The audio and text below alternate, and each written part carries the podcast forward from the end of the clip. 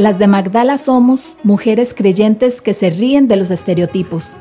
Promovemos la teología feminista para crear un espacio de libertad. Compartimos nuestras historias llenas de fe para resistir ante los liderazgos patriarcales. Nos apasiona la justicia y la equidad que rompen con los roles de género. Denunciamos los fundamentalismos religiosos que pretenden gobernar nuestros cuerpos y así nos abrazamos en sororidad para seguir construyendo su reino aquí en la tierra. Hola gente linda, bienvenidas y bienvenidos nuevamente al espacio de las de Magdala Podcast. Estamos Anita y yo. Y no, es, no como siempre no estamos solas, eh, tenemos una invitada, entonces esto nos, nos alegra mucho el corazón. Sí, estamos muy felices aquí otra vez porque tenemos a una aliada una compañera con la que hemos compartido, mm, yo creo que ya unos, un año creo, pero sin hablar tanto, como que hemos caminado juntos en, en una organización que ya les hemos contado, que se llama Tepali. Y hemos escuchado unas de las otras y ya por fin se nos dio el chance para poder compartir las tres juntas. Entonces, ahora sí, preséntate, amiga. hola, hola a todas, hola a todos, todos. Mi nombre es Nadia, eh, soy de México, de la Ciudad de México. Eh, pues yo estudié desarrollo y gestión interculturales, en particular como que me, me, especialicé en temas de mediación y derechos humanos, que me interesan mucho, y, y me acerqué a temas de, de género, ¿no? De feminismo, eh, en ese andar como creyente mmm, y cuestionarme y no, estar muy segura de por dónde caminar, me acerqué a las teologías feministas y a partir de eso empecé a caminar con, con teólogas investigadoras que admiro mucho. Me acerqué a la Tepali, eh, con unas compañeras eh, formamos una colectiva que se llama Las del Pozo, que es una colectiva de mujeres jóvenes creyentes y feministas, y también eh, me acerqué a una colectiva que se llama Nos hacen falta, en la que acompañamos a familiares de víctimas de violencia, miembros de la comunidad universitaria. Entonces, sí, más o menos eso hago. ¡Eh, bienvenida. Estar aquí. Qué montón de cosas tan extremas. Pero qué buenísimo. Sí, sí, sí. Nadia, bienvenida. Que dicha que estás acá con nosotras. Eh, a mí me gustaría iniciar por, porque nos contes un poco acerca de, de, de la colectiva y, digamos, eh, que nos, nos, nos, contes qué hacen para que, para que aprendamos un poco. Contanos. Y también de, de la organización. ¿De nos hacen falta? Ajá, de nos hacen falta y las del pozo, ¿es? Ajá. Sí, las del pozo. Pues las del pozo surgió un poco como mm, en este miedo que creo que compartimos muchas, muchas mujeres que nos acercamos a temas de género después de venir de un background religioso, ¿no? De crecer en la iglesia. Yo nací en una familia católica y después a los 15 años me bauticé en una iglesia evangélica.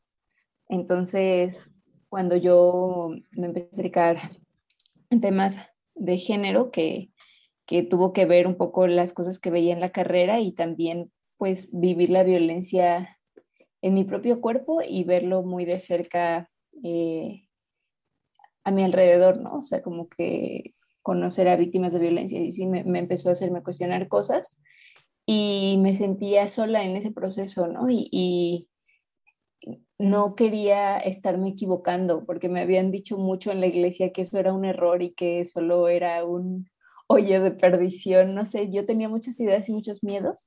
Entonces, yo tenía compañeras en la carrera que medio ubicaba que eran creyentes, o sea, sobre todo católicas. Y, y, me acuerdo acercarme y decirles como de, oye, ¿tú no quieres hablar de esto? ¿A ti no te causa conflicto? Y, y empezamos a reunirnos. También tenía otras compañeras cristianas de, otras carreras o que conocía como por Facebook y así. Y les, nos, nos reuníamos de repente después de clases a, a, platicar. Y al inicio fue muy, muy poco planeado. Nos reuníamos a platicar y a orar juntas, ¿no? Y, y a veces a llorar juntas y a no entender juntas pero poco a poco empezó a tomar más forma porque empezamos todas a investigar y a encontrar textos, a encontrar videos, eh, no sé, ¿no? Incluso encontramos eh, las de Magdala en algún momento, como que veíamos, escuchábamos los podcasts de abuso espiritual, me parece, de los primeros. Ah, ajá, el primero. Y, wow. Ajá, ese primero lo, lo, escuchamos juntas, o sea, como que hacíamos este proceso de solo reunirnos y, y pensar juntas y no sentirnos solas. Y, y empezamos a crecer así, ¿no? Como colectiva. Eh, entonces ha sido muy, muy valioso, ¿no? Yo, yo, pienso que eso me ha sostenido en tiempos de mucho miedo y de mucha incertidumbre. Y ellas son las del pozo. Eh, y también formo parte de Nos Hacen Falta, que es un colectivo que surgió, eh, bueno, yo formo parte de la UNAM, la Universidad Nacional Autónoma de México, y el, colectivo surgió con estudiantes y profesores que se cuestionaban cómo la violencia afecta a la comunidad universitaria. Entonces empezaron a hacer un mapeo de víctimas de violencia, en particular desaparición, asesinato y feminicidio. Empezaron a recopilar datos y acercarse a las familias y acompañar sus casos, ¿no? Y se dieron cuenta de cuánto eran invisibilizados y yo, yo me involucré en ese proceso, ¿no? Al, al inicio Mm, por un caso de feminicidio que ocurrió en el campus de la universidad. Y a partir de eso empecé a, a conocer más casos, más casos y más familias. Y también creo que eso marcó mucho mi, mi recorrido en la fe, ¿no? Porque fue más o menos en el mismo tiempo en el que pues me estaba haciendo muchas preguntas, ¿no? Entonces empecé a acercarme mucho a Nos hacen falta, a las familias, y creo que eso cimentó en mí un compromiso con, eh, pues sí, ¿no? O sea, como la búsqueda de la justicia más allá de las paredes de la iglesia, porque a lo largo de ese proceso, en muchos momentos intenté buscar respuestas en la iglesia y no estábamos preparados, ¿no? O sea, no estábamos preparados para tener esa conversación. A veces solo porque no teníamos las herramientas y otras porque no interesaba, ¿no? Porque no era la manera en la que habíamos estado familiarizados con servir a Dios, ¿no? No, no estaba en nuestras conversaciones y no era tan importante. Entonces sí, creo que, creo que esas dos como espacios de organización han sido muy fundamentales en mi manera de entender la fe. Son muy, muy hermosos. Retomando el primero, eh, las del pozo, me causa mucha eh, impresión que nos hayan escuchado, porque eso es justamente lo que queremos, que, que nos escuchen y que la gente se sienta identificada. Yo sé que no solamente las mujeres, también hombres. Yo, yo he escuchado muchas personas que nos escriben o que nos comentan, ¿verdad? Pero eh, qué lindo y, qué dichosa haberse encontrado con, con mujeres que, que, se quieran apoyar. Eso es fundamental para, para nosotras, unirnos y poder eh, acuerparnos.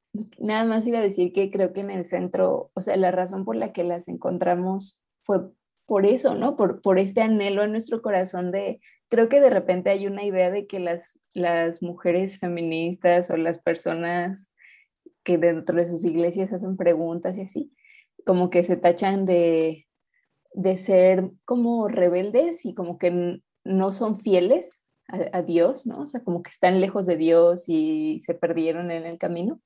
Cuando al menos en mi caminar, sea, todas las personas que me he encontrado en, procesos similares, lo hacemos desde un lugar de mucho compromiso, ¿no? De queremos entender y queremos buscar donde sea, ¿no? O sea, o sea, nosotras estábamos todo el tiempo buscando artículos y buscando buscando otras personas que, que tuvieran esos, esas dudas, ¿no? Y, por eso encontramos a las de Magdala y por eso nos acercamos a Tepali, porque, porque había un anhelo de vivir la fe y, de encontrar a, al Espíritu Santo obrando, ¿no? Y, y, y, sí, ¿no? Solo pienso que es algo que, que hasta la fecha nos sigue apasionando mucho y, y, es lo que nos ha unido a muchas, a muchas personas, ¿no? En muchos lugares de Aviala.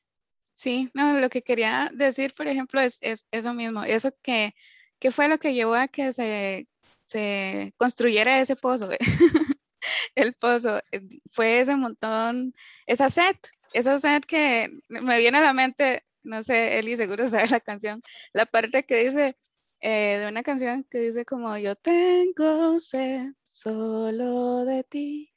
Esa, digamos, yo no sé, yo la veía de chiquilla eh, de una manera, X, y ya después, con todo esto, por ejemplo, que está contando Nadia, me siento totalmente identificada. Después es, es como una sed, una necesidad de saber más que ya no se puede encontrar dentro de las cuatro paredes de una iglesia, que ya no se puede encontrar en los roles que nos dan dentro de las iglesias, porque cada vez que mm, yo también visité varias iglesias, ¿verdad? Para conocer y así, y casi siempre se parecían, no qué, era lo que había que hacer y entonces uno nada más aprendía como, como lo que le enseñaban eh, para decir en la escuela dominical y entonces una daba las clases de la escuela dominical igual y le daban el material y una daba el material y, y ya, pero se necesitaba más y ya cuando estás en la universidad y ves más que, y claro, la gente en la iglesia muchas veces tiene miedo porque hay personas que no pueden conciliar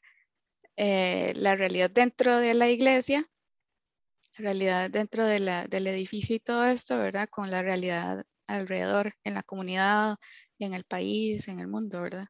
Entonces, sí, me parece muy interesante, muy importante. Me, también me llega mucho en el corazón el hecho de que hayamos podido aportar un poquito en esa búsqueda, en esa sed que tenían y, y, que yo me imagino todavía tiene, porque yo igual tengo todavía sed y quiero seguir aprendiendo.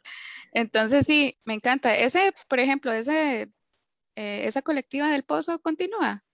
Sí, sí, de hecho estamos en Instagram si nos quieren buscar. Y, sí, muy bien, sí, se, se, llama Las del Pozo. Sí, ahorita les digo bien cuál es el, el arroba en Instagram, pero precisamente creo que pues el mismo nombre de las del pozo, cuando estábamos pensando cómo, porque al inicio era el círculo de género y fe, ¿no? Y solo surgió muy de que hablamos de género y fe y empezamos a llamarle así, pero un día sí dijimos, ¿qué, qué nos une, no? O sea, ¿cómo le podríamos poner a este espacio? Y las del pozo surgió por esta historia de, de la samaritana, ¿no? Y que se encuentra a Jesús en el pozo. Y, y, pensábamos en el pozo como este lugar que es este espacio de, o sea, tradicionalmente femenino en la Biblia, de encuentro entre mujeres. o sea, hay como, pues muchas mujeres famosas en la Biblia aparecen en el pozo, ¿no? Porque ahí era donde las mujeres iban a recolectar el agua. Y nos emocionaba mucho que fuera ahí donde la samaritana se encontrara con Jesús y también como toda esta conversación teológica que tienen, en la que la, samaritana es muy valiente y le pregunta a Jesús acerca de la forma en la que históricamente se le enseñó a creer y adorar a Dios, ¿no? O sea, ella le pregunta, ¿por qué esto si, si a mí me han dicho esto, ¿no? Y, o sea, como esta conversación tan, tan bonita y tan profunda teológicamente, ¿no? Y, y también como en esa conversación también hablan de los estigmas que hay sobre la mujer, ¿no? Y en su comunidad y no sé, o sea, y como la manera en la que ella sale de ahí siendo una evangelista y siendo una persona convencida de su identidad más allá de, pues, lo que han dicho de ella otros, ¿no? Entonces, para nosotras era como muy significativa eso, porque en el espacio la duda ha sido muy importante, ¿no? Yo he aprendido a creer mucho en cómo Dios se manifiesta a través de nuestras dudas, ¿no? Y dudar en voz alta. y, y, yo siento que crecí con mucho miedo de dudar todo, todo el tiempo. Y cuando empecé a dudar, me empecé a sentir muy libre y, y empecé a encontrar a Dios. Y así, cuando yo me empecé a acercar a la teología feminista, una vez me, le acerqué a Margarita Sánchez eh, en una conferencia, yo no lo conocía, así me le acerqué y le dije como que tenía miedo que me ayudara y me dijo, lo agradezco mucho porque me, me dio su número y tuvimos una videollamada y me dijo en la videollamada que la fe que no duda está muerta. Y yo me acuerdo que me aferré a eso, así me aferré a eso en momentos en los que mi iglesia decían que yo era una feminazi y en la escuela yo sentía que me estaba alejando de todo lo que yo creía y sentía que no tenía amigos tan cercanos o que mis pastores estaban decepcionados de mí, yo pensaba eso y a mí me dio mucha paz, ¿no? Y, realmente yo, yo sentía que mi fe estaba más fuerte y mi relación con Dios estaba más fuerte. Y, y creo que eso tiene todo que ver con la colectividad, ¿no? Y con, con encontrar a otras y conformar alianzas y eso he encontrado con las del pozo y con otros espacios en los que me he empezado a articular. Wow, qué fuerte y qué, sí, qué hermoso, dice Eli en silencio. Sí, perdón. Qué hermoso, qué hermoso. Eh, dudar en voz alta, dudar, dudar y dudar en libertad, qué lindo, qué lindo, sí. Sí, la verdad casi se me pusieron los ojitos llorosos. Sí, sí a mí también. Porque, porque nadie, es que lo que lo que decís, a mí, yo me siento así como, como en algún momento de mi vida me sentí que eso nos pasa a todas. Yo, yo también pasé por eso, o, o paso, yo conozco gente que, que, esperaba cosas de mí desde, desde niña, o, o, que esperaba cosas de mí porque estaba en la iglesia, y entonces ahora me ven como una madre así, ¿verdad? Súper de, como súper alejada de la iglesia y súper piensan como que uno ya no, no tiene esta conexión con Dios, especialmente si uno se, si uno se identifica eh, feminista. Eh, y el conocer gente de diferentes lugares y cerca, pues Anita y yo somos de Costa Rica y vos estás allá en México, pero saber que siempre una, una todos los días conoce, mira, es que a esta persona le pasó esto y a mí me pasó parecido, o, o de repente no te ha pasado, pero eh, te, te, pasan. O sea, es como, como una conexión muy, muy linda y que yo pienso que es, es el, eh, el Espíritu Santo. Porque si no, no, no sería tan poderoso e, este sentimiento. sí. sí. y que yo, yo pienso mucho en la Nadia de ese entonces, o sea, porque como que le agradezco mucho y al mismo tiempo yo, yo sé que fue la Ruach, la, la, Espíritu Santa, o sea, porque yo pienso, o sea, pienso en ese momento en particular en el que yo fui a una conferencia en muy lejos, bueno, en Santa Fe, pero yo vivo en un lugar muy lejano de Santa Fe y fui así súper lejos de camiones. Hice un buen de relajo porque iba a ver unas teólogas feministas y luego me le acerqué a una teóloga que vi enfrente y le dije, ayuda. O sea, y pienso que eso vino de una valentía que no estaba en mí, ¿no? Yo soy, a mí me da mucho miedo hablarle a la gente y soy muy ansiosa. Y pienso en esos momentos, ¿no? O sea, esos momentos en los que sé que había algo en mi corazón que decía, yo necesito ayuda, ¿no? Yo no puedo sola y yo sé que Dios tiene algo que decir. Y, y como que ese momento de vinculación que, que, hizo que me acercara a la comunidad teológica de México y después a la de Pali ¿no? y como que veo muchos momentitos así, ¿no? Eh, a lo largo de, ese proceso, como de también esto de acercarme con amigas que sabía que eran creyentes, pero casi no nos hablábamos y decirle que nos reuniéramos los jueves a orar y que pienso que eso salió de un lugar de mí que yo no conocía, ¿no? Y que venía de ese anhelo, de esa sed, ¿no? Como decía Ana, de, esa necesidad de, conectarnos y de, trabajar juntas, de construir colectividad y, de, buscar a Dios. Ajá. Sí, Qué lindo. Sí, es bastante lindo y bastante fuerte y sentir en medio de, de, tanta culpa y de tanta, no sé, señalamiento, se dice, ¿verdad? Tanto señalamiento de parte de la gente que usted pensó que era también su familia espiritual y demás, todo eso, o sea, sí, y la verdad es que lo entendemos bastante bien porque hemos pasado por eso y seguimos pasando, como dice él. Y ese momento en el que hay una luz o hay unos brazos abiertos para decirte tranquila, esa es la, parte que, que, más nos llega y que nos encanta que te haya sucedido, de verdad. Bueno, continuando ahora con lo de nos hace falta. Sí, Esa, esa otra es, es, muy fuerte. ¿Qué querías decir, Eli? Ajá. Es universitaria eh, esta, esta colectiva. Sí. Y eh, No, no, sé si nos puedes contar un poco de, porque me dijiste que eh, fue por, por un feminicidio que específico dentro de la universidad, que esto se levantó. ¿Eso fue lo que entendí? ¿O eran varias cosas? Nos hacen falta surgió antes de ese feminicidio surgió eh, a partir como en la coyuntura, no sé si ustedes escucharon eh, la desaparición de los 43 estudiantes de Ayotzinapa. Claro, Entonces, a partir de ahí el colectivo Nos Hacen Falta surgió como en este, en este anhelo de preguntarse si en el entorno cercano había bueno, más bien saber que en el entorno cercano también había casos que muchas veces invisibilizamos y, empezar a buscarlos, ¿no? Yo en ese entonces todavía no, no estaba en la colectiva y empezaron a trabajar.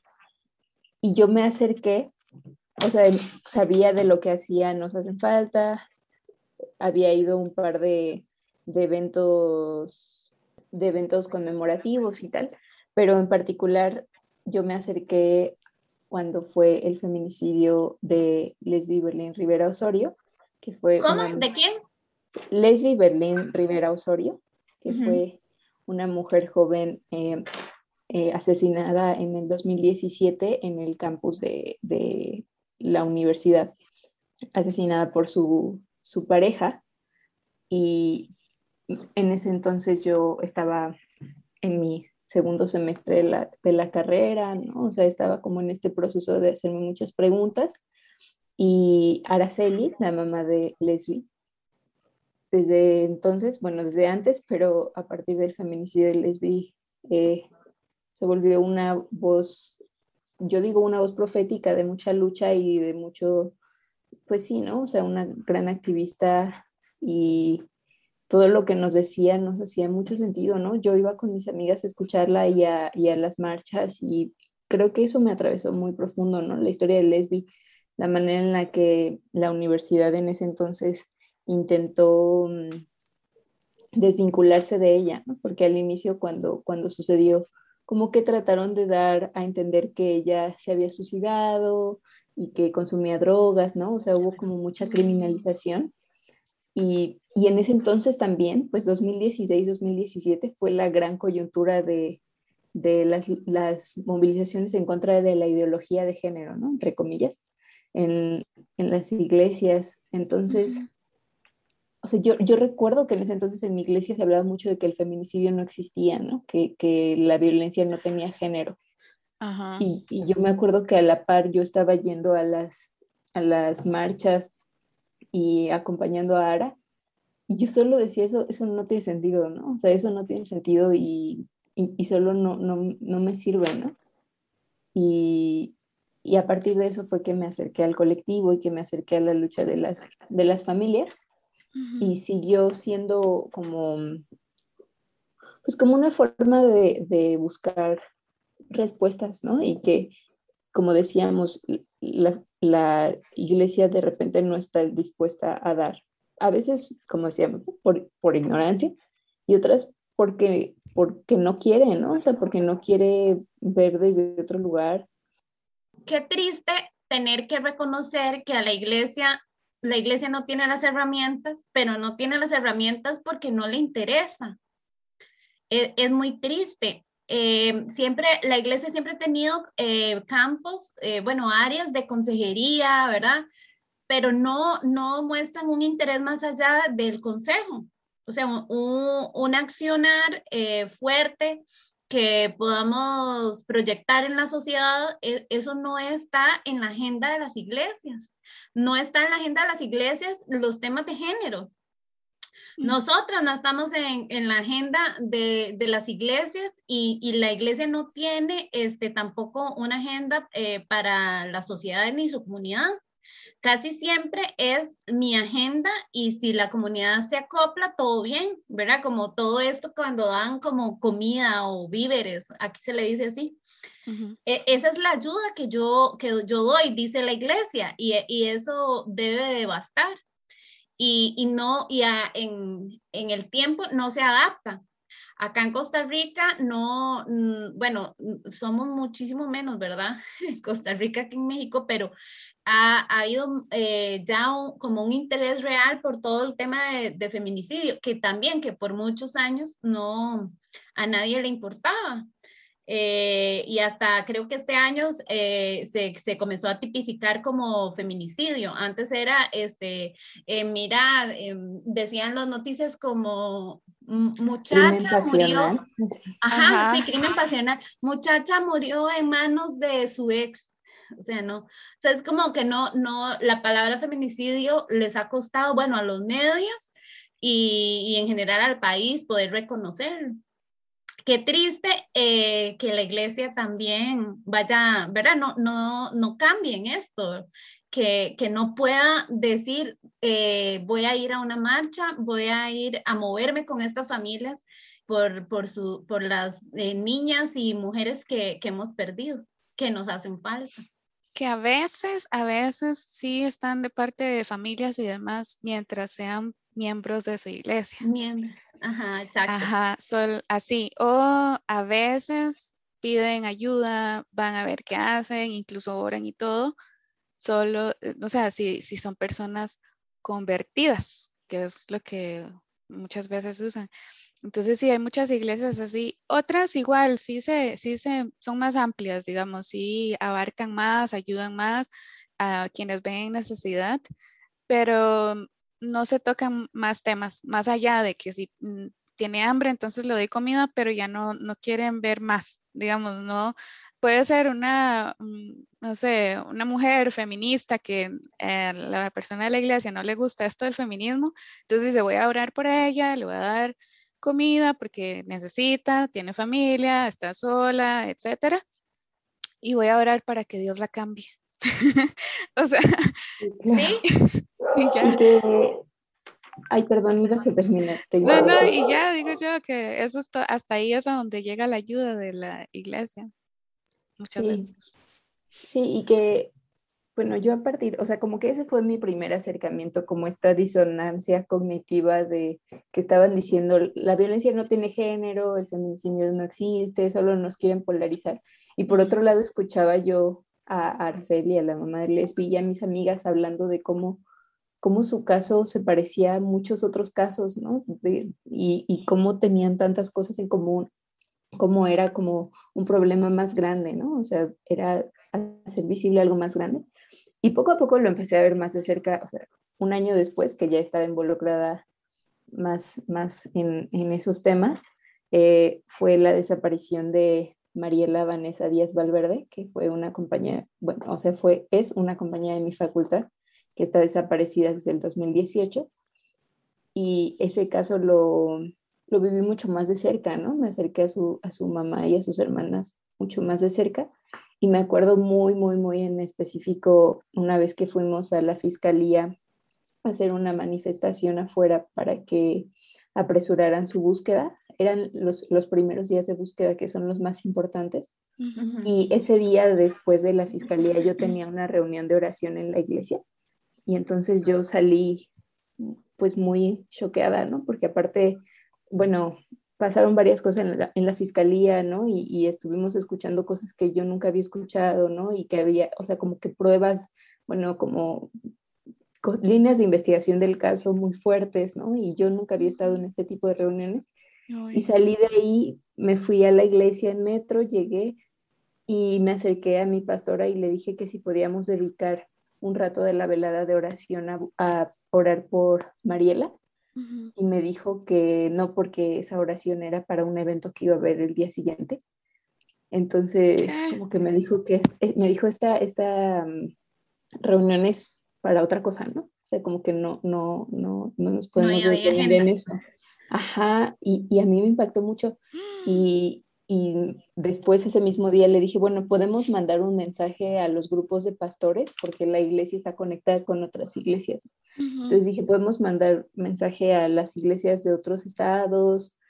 Y me dijo, sí, hazlo tú. Y, entonces solo como que me puse a hacer un, un, un diseño con la foto de Mariela y con una oración y como un llamado, pero solo recuerdo que fue muy, muy irrelevante, ¿no? O sea, como que no estaba mucho en la línea de lo que queríamos hacer en la iglesia en ese entonces, ¿no? O sea, mm. y solo no pasó de ahí. Y recuerdo pensar que hay cosas por las que la iglesia se moviliza mucho, ¿no? Y, y que tiene las redes y que tiene como esta capacidad de difusión y yo pensaba, ¿qué pasaría si, si utilizáramos esas redes para encontrar a las mujeres desaparecidas? O sea, entonces por eso pienso mucho que sí hay cosas que vienen de la desinformación, del miedo, porque las campañas en contra de la llamada ideología de género vienen mucho del construir un enemigo, ¿no? Y entonces como que por ahí yo no me voy, ¿no? Por ahí yo no.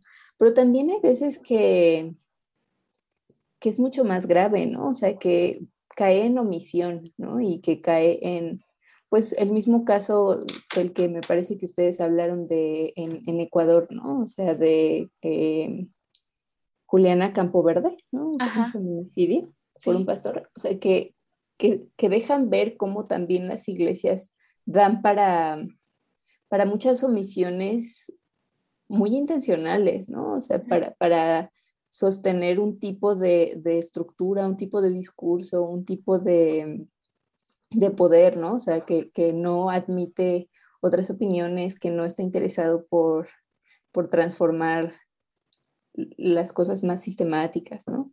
No sé.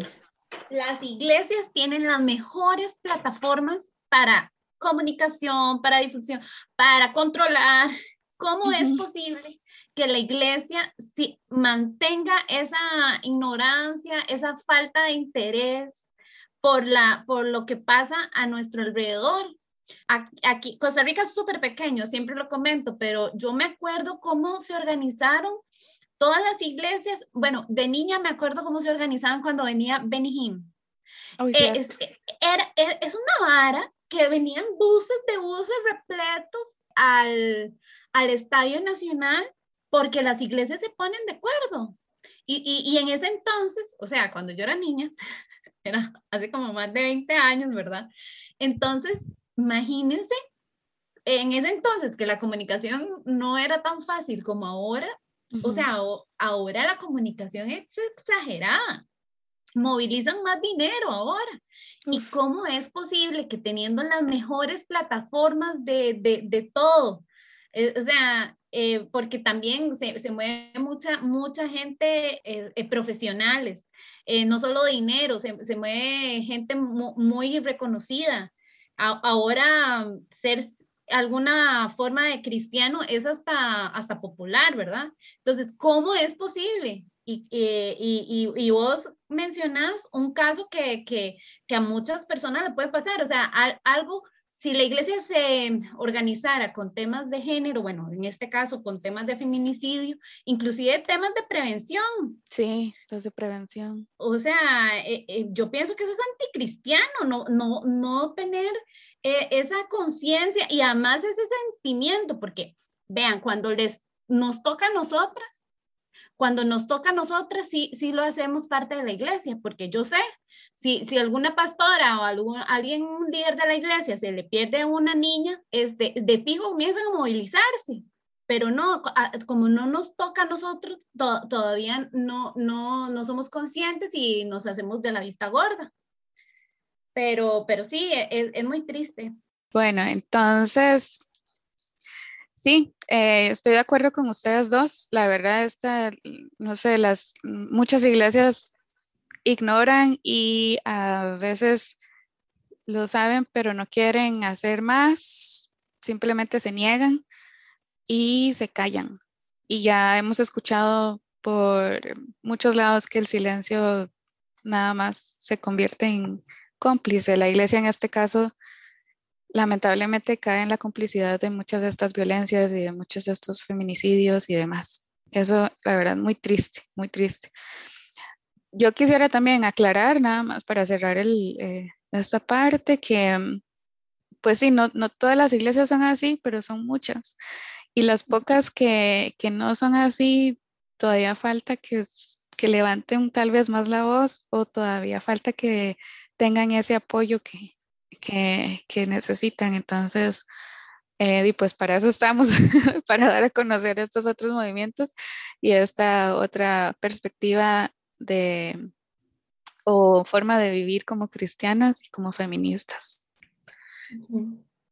Eli, ¿querías compartir algo con nosotras? Sí, este, yo les quería leer este, un dato de, de México. Dice que los feminicidios se han incrementado un 7.1 con respecto al mismo periodo del año anterior. Estamos hablando de este año. Esta, ya ahorita les digo la fuente. Según los datos que se han aportado a la Secretaría de Seguridad Pública, Rosa Isela Rodríguez, de enero a mayo, 423 mujeres han sido asesinadas por razones de, de género. O sea, 423 mujeres en México. Otros delitos como las violaciones todavía han crecido más, un 30% en comparación con los mismos meses en el 2020, según las eh, cifras que da el secretario ejecutivo del Sistema Nacional de Seguridad Pública.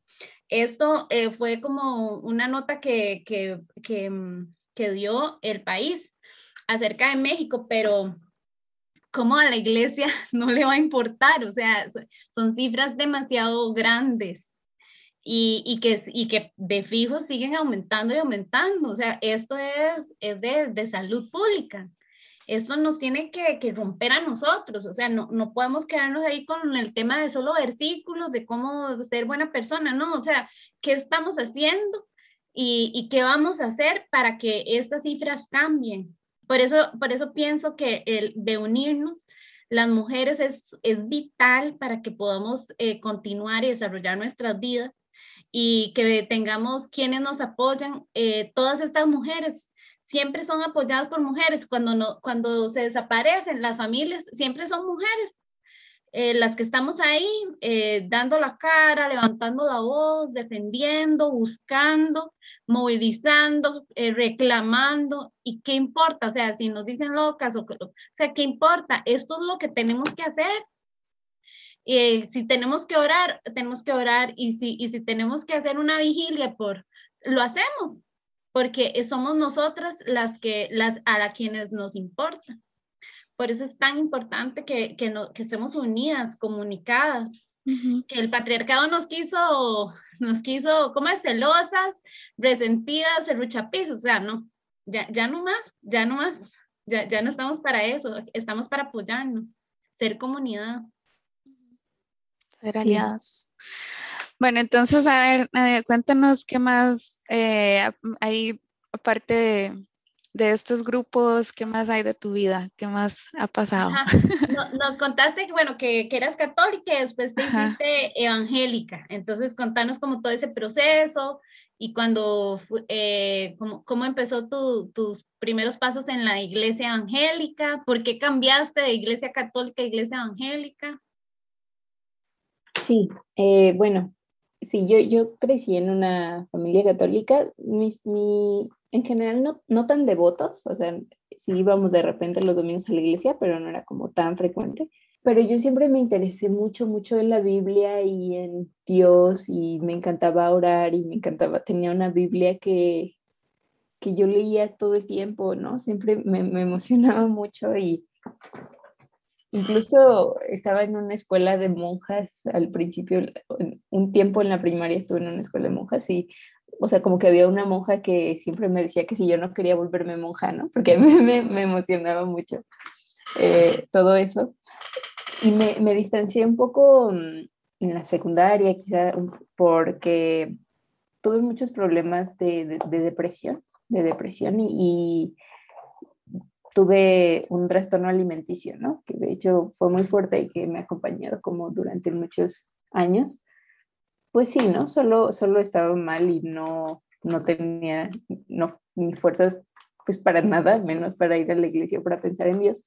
A los 15 años empecé a ir a esta iglesia evangélica porque mis primos iban y me invitaban y así. Y ahí encontré, y creo que esta historia se parece a la de muchas personas que nos acercamos a iglesias evangélicas, encontramos comunidad, ¿no? Bueno, no solo evangélicas, ¿no? Eh, cuando nos acercamos a alguna iglesia, encontramos comunidad y la comunidad sana, ¿no? Y la comunidad salva.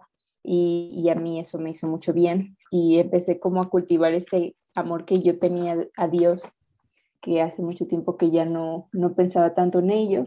de repente batallaba porque en la iglesia al menos en la mía, era difícil hablar de, depresión y también de trastornos alimenticios y en general de cualquier tema de salud mental, ¿no? O sea, pienso que está muy vinculado como a mm, estar lejos de Dios o no ser lo suficientemente espiritual.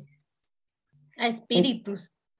ajá, espíritus, ¿no? Como, como que estás poseída por algo o una maldición generacional, ¿no? O sea, como que hay una, un anhelo de, como de, de encontrarle la razón a todo, ¿no? O sea, como que es muy difícil de repente solo, pues, evitar la incertidumbre, ¿no? Entonces le quieres poner palabras a todo, ¿no? Y como, como que si él encuentras la causa en particular, vas a ser libre, ¿no? Y a veces la libertad se ve diferente y cuesta más trabajo y es un proceso más largo. Entonces, sí, de repente era difícil, pero, pero definitivamente la iglesia para mí era un lugar seguro, ¿no? Y era un lugar que me, hacía muy feliz. Entonces, eh, sí, yo estaba en, en, la iglesia, muy metida como en el grupo de jóvenes, dando clases en escuelita dominical y cuando terminé la, la preparatoria, yo, yo precisamente quería irme a un instituto bíblico, quería ser pastora, estaba muy emocionada, muy metida en eso y hubo una oportunidad de, viajar a una iglesia, a ser traductora, a hacer algunas cosas. Y en esa iglesia fui abusada sexualmente por parte del pastor, ¿no? O sea, em, y eso fue, fue como muy fuerte para mí porque pues estaba en este proceso de querer servir a Dios, de estar dejando todo porque, por el ministerio y, y pues solo no sabía ponerle palabras, ¿no? O sea, era un pastor, quienes son de iglesias pentecostales o no pentecostales, o sea, era un profeta, ¿no? Le llamamos profeta y él, y él, pues desde esa posición de autoridad me agredió sexualmente y también había detrás, pues mucha, mucho abuso emocional y espiritual. Y cuando yo regresé de ahí a casa, me tardé mucho, mucho tiempo en poder hablar de eso con alguien, ¿no? Y cuando regresé a mi iglesia, me tardé mucho en poderle decir a una líder lo que había sucedido, ¿no? Y fue muy poderoso y muy importante para mí que ella me dijera que me creía, ¿no? Porque después de ver a esta figura de autoridad que todo el mundo reconocía como este hombre de Dios, yo sentía que no había forma, ¿no? No había forma de que alguien creyera lo que yo, lo que yo había vivido. Y encontrar en la iglesia alguien que me dijo, sí te creo, ¿no? Yo estaba orando por ti y eso fue muy valioso y eso, y, y eso a mí me restauró y me acompañó en ese proceso de, sanidad que tuvo muchos altos y bajos. Y por eso también pienso mucho en la iglesia como un espacio que tiene la potencialidad de ser sanadora y liberadora, ¿no? Totalmente. Y, y, y, por eso esto que último que decía Ana, ¿no? O sea, de repente piensan que las feministas, no sé, o sea, como que de repente dicen que somos, que nosotros solo odiamos a la iglesia y aprovechamos cada oportunidad para echarle tierra. Y yo solo, yo sé que yo las cosas que digo y las cosas que denuncio y las cosas por las que trabajo es porque yo amo la iglesia, ¿no? O sea, porque yo creo en este poder de amar en colectividad, o sea, amar juntos algo todos, ¿no? O sea, amar algo, amar un proyecto, construir, o sea, yo, yo he visto la iglesia en acción, pero también he visto cuando dentro de la iglesia se, se legitima violencia, ¿no? A nombre de Dios, ¿no? O sea, como que he visto estos dos lados y por eso, por eso creo que eso me ha formado mucho, ¿no? O sea, como en esta idea de, pues sigo apostándole a un evangelio liberador, ¿no? Y sigo apostándole a las comunidades de fe que tienen la capacidad de, de articularse y movilizarse por la justicia. ¿No? Entonces creo que eso ha sido algo muy importante para mí. Nadia, lo que, lo que vos, bueno, lo que vos eh, relatás, le ha pasado a muchas mujeres. Eh, hace poco Anita y yo nos compartíamos una, una noticia acá en Costa Rica de un hombre que, un pastor que la verdad es que ahorita se me, se me, se me olvida el nombre, no es porque no, no, no quiera decirlo, pero eh, que le llamaban el pastor de los ricos él ahora está metido en la cárcel, o sea, fue, fue sentenciado, pero muchas mujeres este, pusieron una denuncia eh, de abuso y, muy fuerte, muy fuerte, porque las personas de autoridad, que son las personas que creemos que nos van a, qué sé yo, ¿verdad?, ayudar, a, con las que vamos a compartir temas de Dios, eh, nos fallan. Pero también quiero rescatar este punto que decís, que eso es la iglesia, la iglesia es la que te ayuda y la que, y la que te dice te creo. pienso que tal vez no fue que duraste mucho, o sea, fue en el momento justo que, que, pudiste hablar, ¿verdad? Pero, pero sí, es, esta es la, la labor de la iglesia que muchas veces eh, nosotras aquí en las de Magdala no, no hablamos porque nos gusta criticar las cosas malas, pero sí, sí tenemos que rescatar. Obviamente, nosotros, bueno, yo también he sido sanada en una iglesia, en una comunidad, y esto, como decís, el tema de comunidad es imprescindible para el ser, para el ser humano. Eh, eh, nosotras no podemos seguir adelante sin, sin una comunidad necesitamos ese calor, ese creer, como decís vos, ese creer en, en lo mismo todo, todos y todos. Muy, muy, muy impactante tu historia. Muchas gracias por compartirla. Estoy segura que, que esto nos puede motivar a, a, siempre tener esa perspectiva de que no, en las iglesias no todo es perfecto y que mm, más bien eh, debemos de, de vernos como seres humanas y seres humanos Em, que cometen muchos errores. Y bueno, eh, no solamente errores, ¿verdad? Que hay una falta muy grande como, como la que te, te hicieron. Sí, el pastor se llama Carlos, es que eso es lo que estaba buscando Chavarría, No? Carlos Chavarría Fonseca. Okay. Entonces sí, ese fue también otro que reciente, porque no es el único, tristemente no es el único, Fijo, hay otros más por ahí que no han sido denunciados por lo mismo porque son figuras de autoridad dentro de la iglesia y como mencionábamos en, el podcast, en nuestro primer podcast, este, se les teme, son, son personas supuestamente puestas por Dios, entonces es muy difícil y muchas, muchas personas dentro de la iglesia van a, a cuidarlos a capa y espada. Este, entonces sí, eh, igual me, impresiona mucho todo lo que nos has contado ahora en esta parte. Mm, me impresiona mucho, me alegra mucho el que hayas encontrado ese espacio en el que te hayas podido recuperar. También he sentido ese abrazo de familia en algún momento en la iglesia.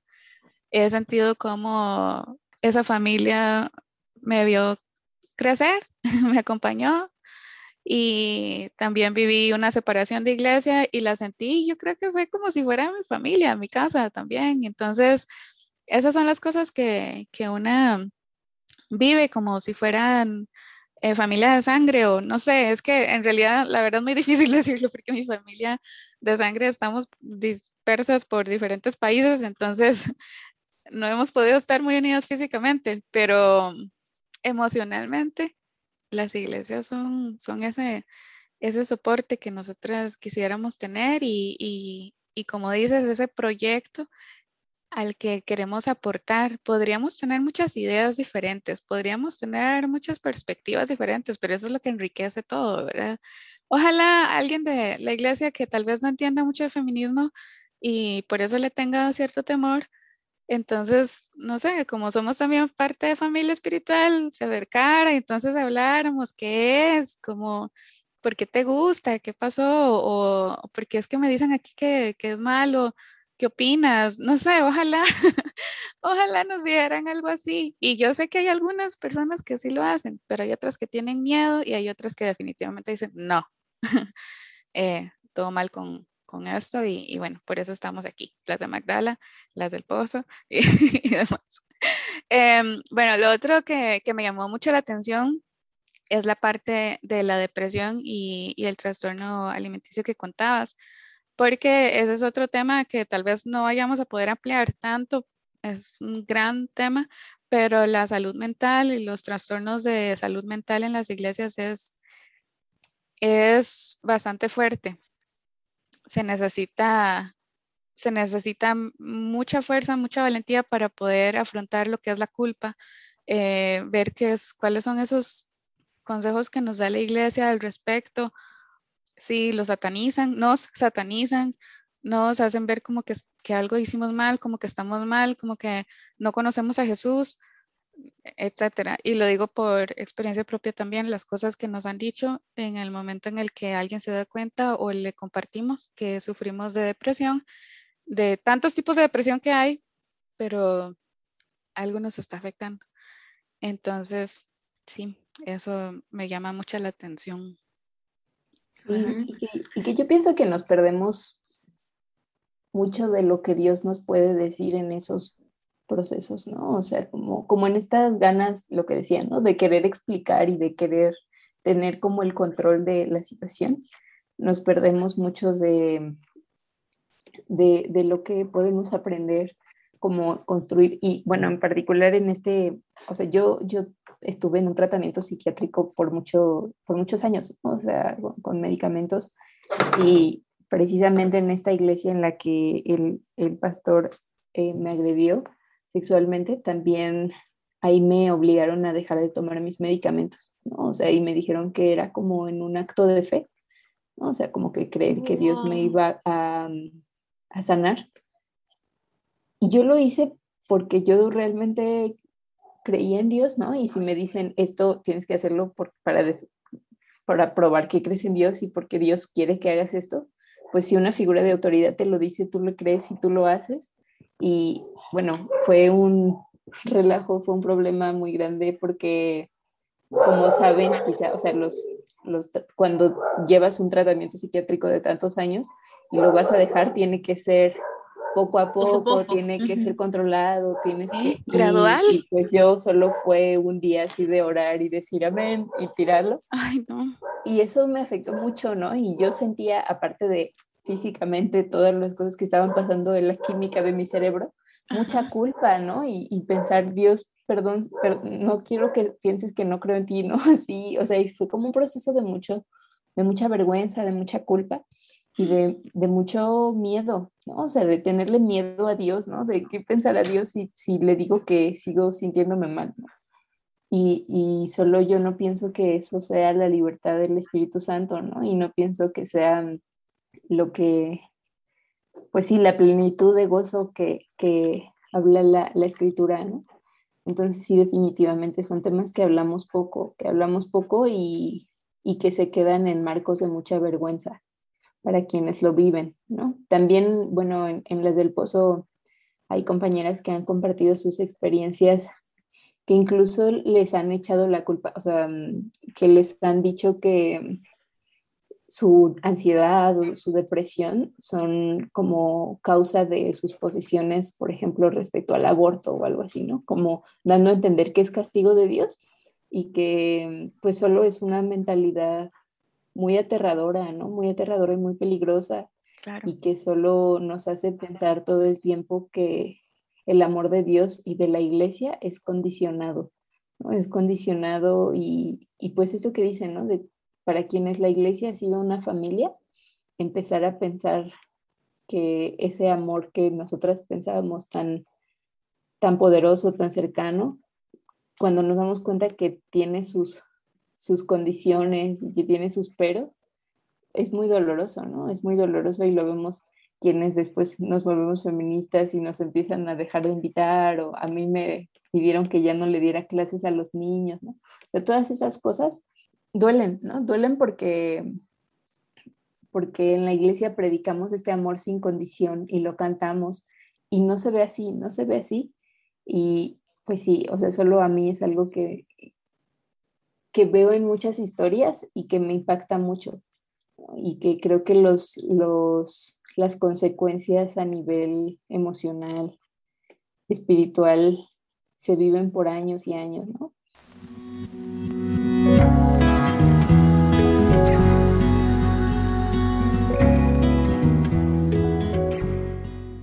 En esta cápsula les habla Eli y vamos a dedicarla al Día Internacional del Aborto Seguro que se celebró el pasado 28 de septiembre.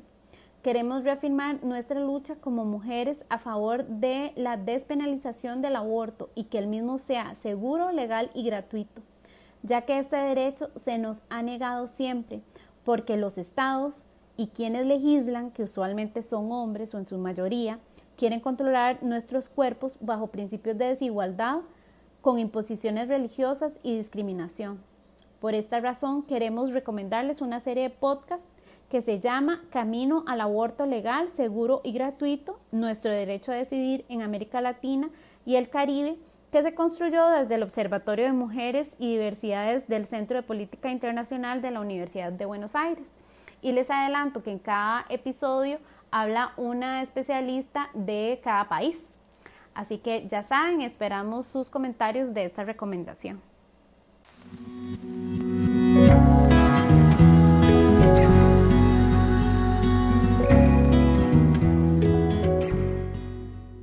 Vos sos, eh, bueno, para mí muy joven.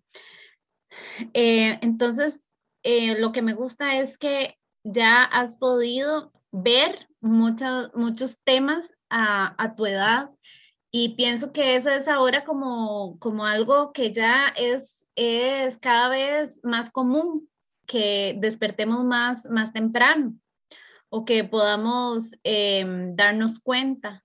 Eh, eh, todo esto que, que, te has dado cuenta que sí es cierto, la iglesia sana, pero la iglesia tiene sus debilidades, eh, que sí es cierto, en, en la iglesia es el lugar donde yo debería poder expresarme, pero a veces no se, no se logra hay muchos temas como que están muy estigmatizados, especialmente con esto de, de la salud mental y qué difícil para alguien eh, que, que, sufre y que no pueda ser atendida o acompañada de, de la mejor forma eh, en su iglesia, ¿verdad? Porque si usted tiene, qué sé yo, cáncer, bueno, que también a veces con el cáncer ahí hay todo un pero si usted tiene una enfermedad eh, grave, te, te pueden acompañar ¿verdad? La gente a veces no se mete en lo que no entiende, pero en la salud mental la gente piensa que lo sabe, que, que sabe que, que, bueno, primero que, que no es una enfermedad, ¿verdad? Siempre dicen como que como que es un tema ahí, como vos decías, eh, hereditario o que es un tema que, que uno le da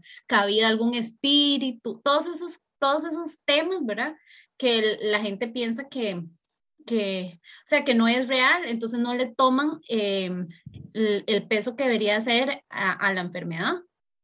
Entonces es muy triste que, que, tanto desconocimiento eh, eh, hiera a tantas personas. Sí, claro. Eh, no, nada más para agregar que, bueno, que quede claro, por favor, gente que nos escucha, mujeres, hombres, si en algún momento ustedes tienen problemas de salud mental y mm, trastornos o así que necesitan o que ya están trabajando, no dejen esos tratamientos así, de verdad, son, son muy fuertes y, y es y por el bien de cada persona que se completen. Y es algo que estoy segura que Dios mismo, Jesús mismo acompañaría hasta que usted eh, terminado del el tratamiento. No puedo decir que todo esto se cura porque la verdad, en lo personal, es un largo caminar. Entonces, eh, pero sí, esos, esos tratamientos son, son importantes. Entonces, no, no los dejemos así nada más, por más que nos digan. sí, gracias Anita, son muy, muy importantes. Sí, em, lo otro nada más que, que quería recalcar de lo que nos, de lo que nos contaste era sobre eh, la profesión y todo lo bonito que, que, estabas planeando y de tu vida con, con respecto a, hacer, no sé, a servirle más a Dios y demás. Claro, todo esto fue un bajonazo muy fuerte, fue un golpe muy bajo como para, para que siguieras. Aún así, tu fe está ahí. Yo creo que eh, ha sido probada en mil maneras, en un montón de, formas y, ha salido adelante. Y creo que eso es algo que mucha gente no, entiende, que, hay mucha gente que piensa que, mm, que, ya con haber vivido tal vez la agresión, ya está ahí, ya no más, eh, no más Dios o no más fe, eh, que haber visto las violencias que ocurren eh, ya no más Dios, no más fe, que todo está desligado, que el empezar esta carrera mm, eh, de vida como, como feminista, como activista, ya no, ya no más.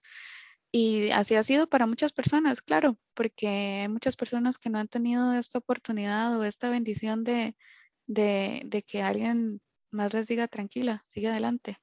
Y, y, pues eso es lo que queremos que, que sepa, que, que escuchen que aquí estamos y que hay más y que hay un Dios, que hay una diosa que está al lado nuestro Eh, entonces yo lo que quería era ver qué tanto influyó en tu vida el, primero, el, al final este apoyo de, en tu salud mental y demás, ¿dónde lo has encontrado o cómo lo has seguido trabajando?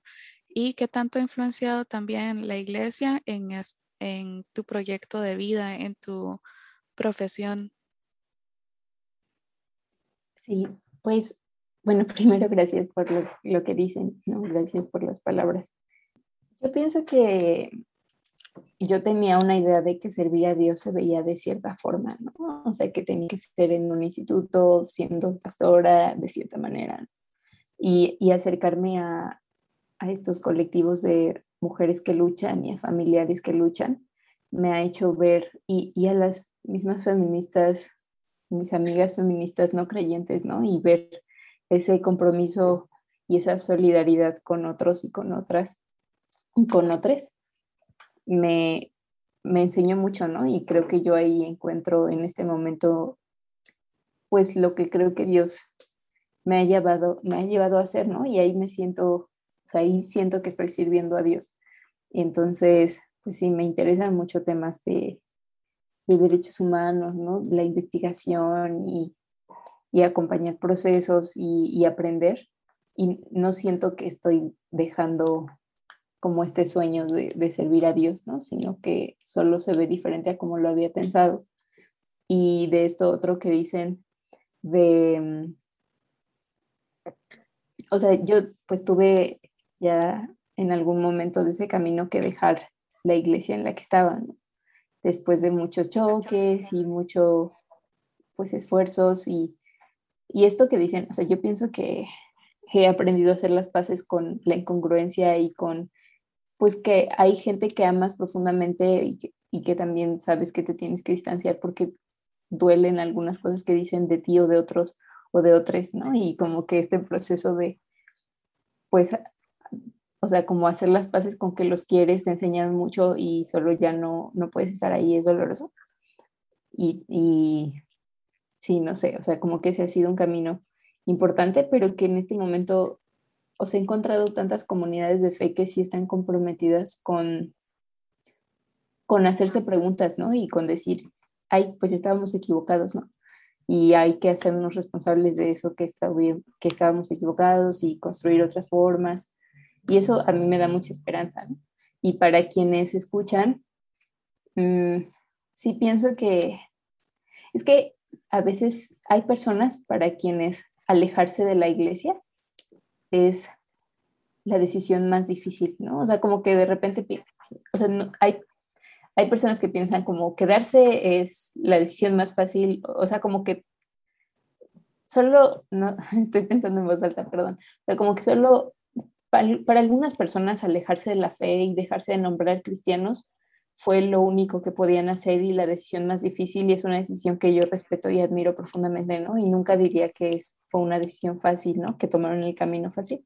Mm. Y para otros, aferrarnos a, la fe y tratar de buscar caminos dentro de las iglesias y tratar de, de mover barreras ahí también ha sido una decisión profundamente difícil, ¿no? O sea, y nunca, como que nunca podría compararlas, pero sé que, que la ROAG nos acompaña y nos fortalece en cada una, ¿no? Y, ahí también encontramos, encontramos camino y encontramos a otros con quienes caminar, ¿no? Entonces, solo pienso que quienes nos escuchen, estar en, o sea, estando en, el, en la parte del camino que sea, ¿no? Y sea que te nombres o no cristiana, sienta, sea que todavía tengas ganas o no de entrar a iglesias, menos aún de trabajar en iglesias o de, no sé, ¿no? O sea, solo pienso que ahí también está el amor y la ternura divina, ¿no? Y nos acompaña y nos fortalece y ahí también encontramos sanidad y, liberación y a mí, pues solo eso me da mucha paz, ¿no? O sea, me da mucha paz de que, pues no, no hay, o sea, no estoy sola, ¿no? No estoy sola y, y nos vamos encontrando en el camino. Mm, gracias por pensar en voz alta.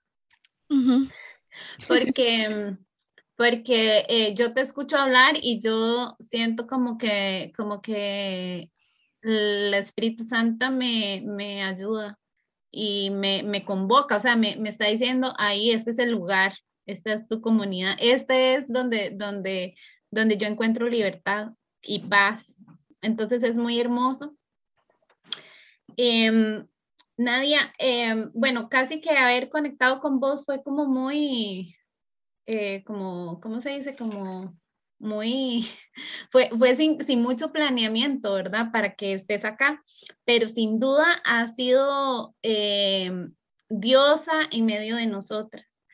Y yo me siento muy contenta porque saber todo lo que has pasado me, me reconforta y sé que eh, no estoy sola.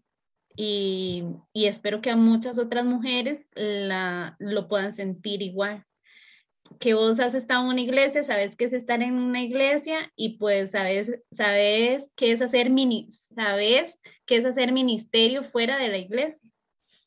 Y reconocer esos ministerios es muy importante, reconocer que uno siempre está sirviendo a Dios en cualquier lugar donde una esté y que pueda brillar y pueda hacer calor y luz para otras mujeres y demás personas, sus familias, eh, eh, lo que vos haces con, con este acompañamiento, pienso que es vital para todas estas personas que tienen a sus familiares desaparecidas eh, o inclusive ya, ya con, con, con, con, un feminicidio, digamos, ya, ya sentenciado. O sea, todo esto em, es, es vital, todo lo que haces y te agradezco mucho que pueda ser ejemplo y abrir camino para muchas otras mujeres.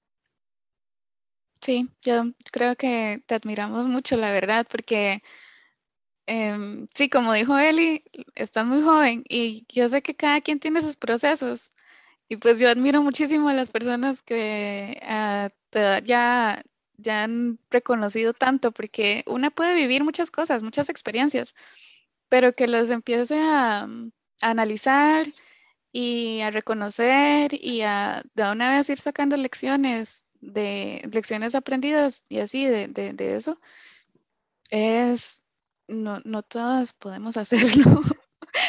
Algunas nos lleva bastante ratillo para luego como entrar en, entender y caer en cuenta de, eh, yo creo que sería bueno aprender tal cosa de tal situación que me pasó y así.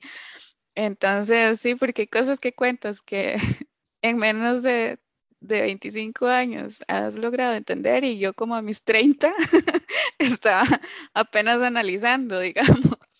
Entonces, te admiro muchísimo y, y, no solo por todo lo que has logrado sacar adelante, sino por lo que estás haciendo todavía y por esa fuerza que, que demuestras. Dices que eres tímida y así, pero la verdad, tienes tanto y nos has compartido de cosas tan fuertes que, que sí, no sé, eh, eh, la verdad aprendo mucho de ti y, y, eso me alegra mucho. Esta conversación que, que no había sido tan planeada como, como dice él y la verdad es de bendición y se siente bastante que, que la rueda fue la que planeó que estuviéramos las tres juntas en este momento y que nos puedan escuchar otras personas. Entonces, Estoy súper agradecida.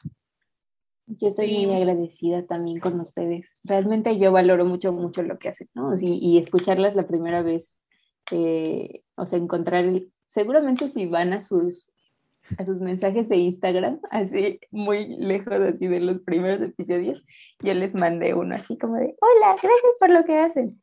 Y realmente es muy valioso, ¿no? O sea, es muy valioso como encontrarnos así en las vivencias de otras, o sea, este, hace poquito estaba leyendo un texto de Maricel Mena que, que hablaba sobre la hermenéutica del lamento, ¿no? Y lo importante que es lamentarnos en voz alta y decir lo que nos duele en voz alta para que otros se duelan con nosotros y, y encontrarnos en, en, los dolores de otros.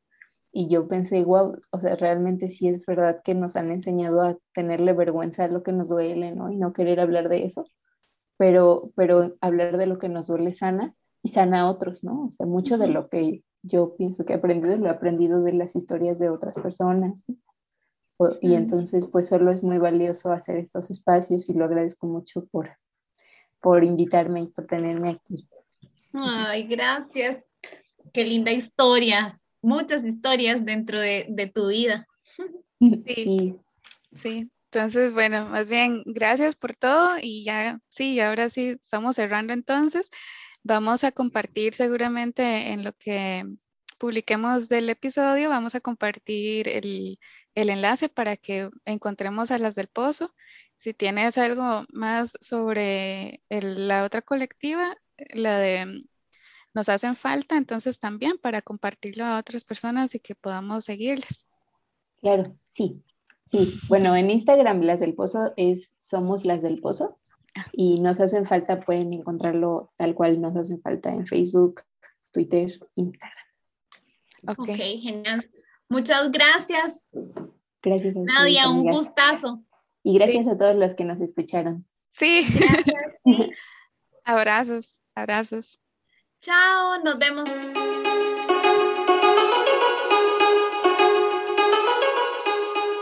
Las de Magdala somos mujeres creyentes que se ríen de los estereotipos.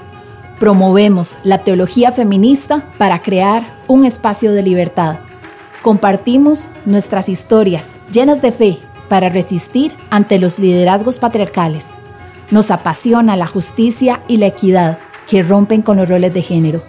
Denunciamos los fundamentalismos religiosos que pretenden gobernar nuestros cuerpos y así nos abrazamos en sororidad para seguir construyendo su reino aquí en la tierra.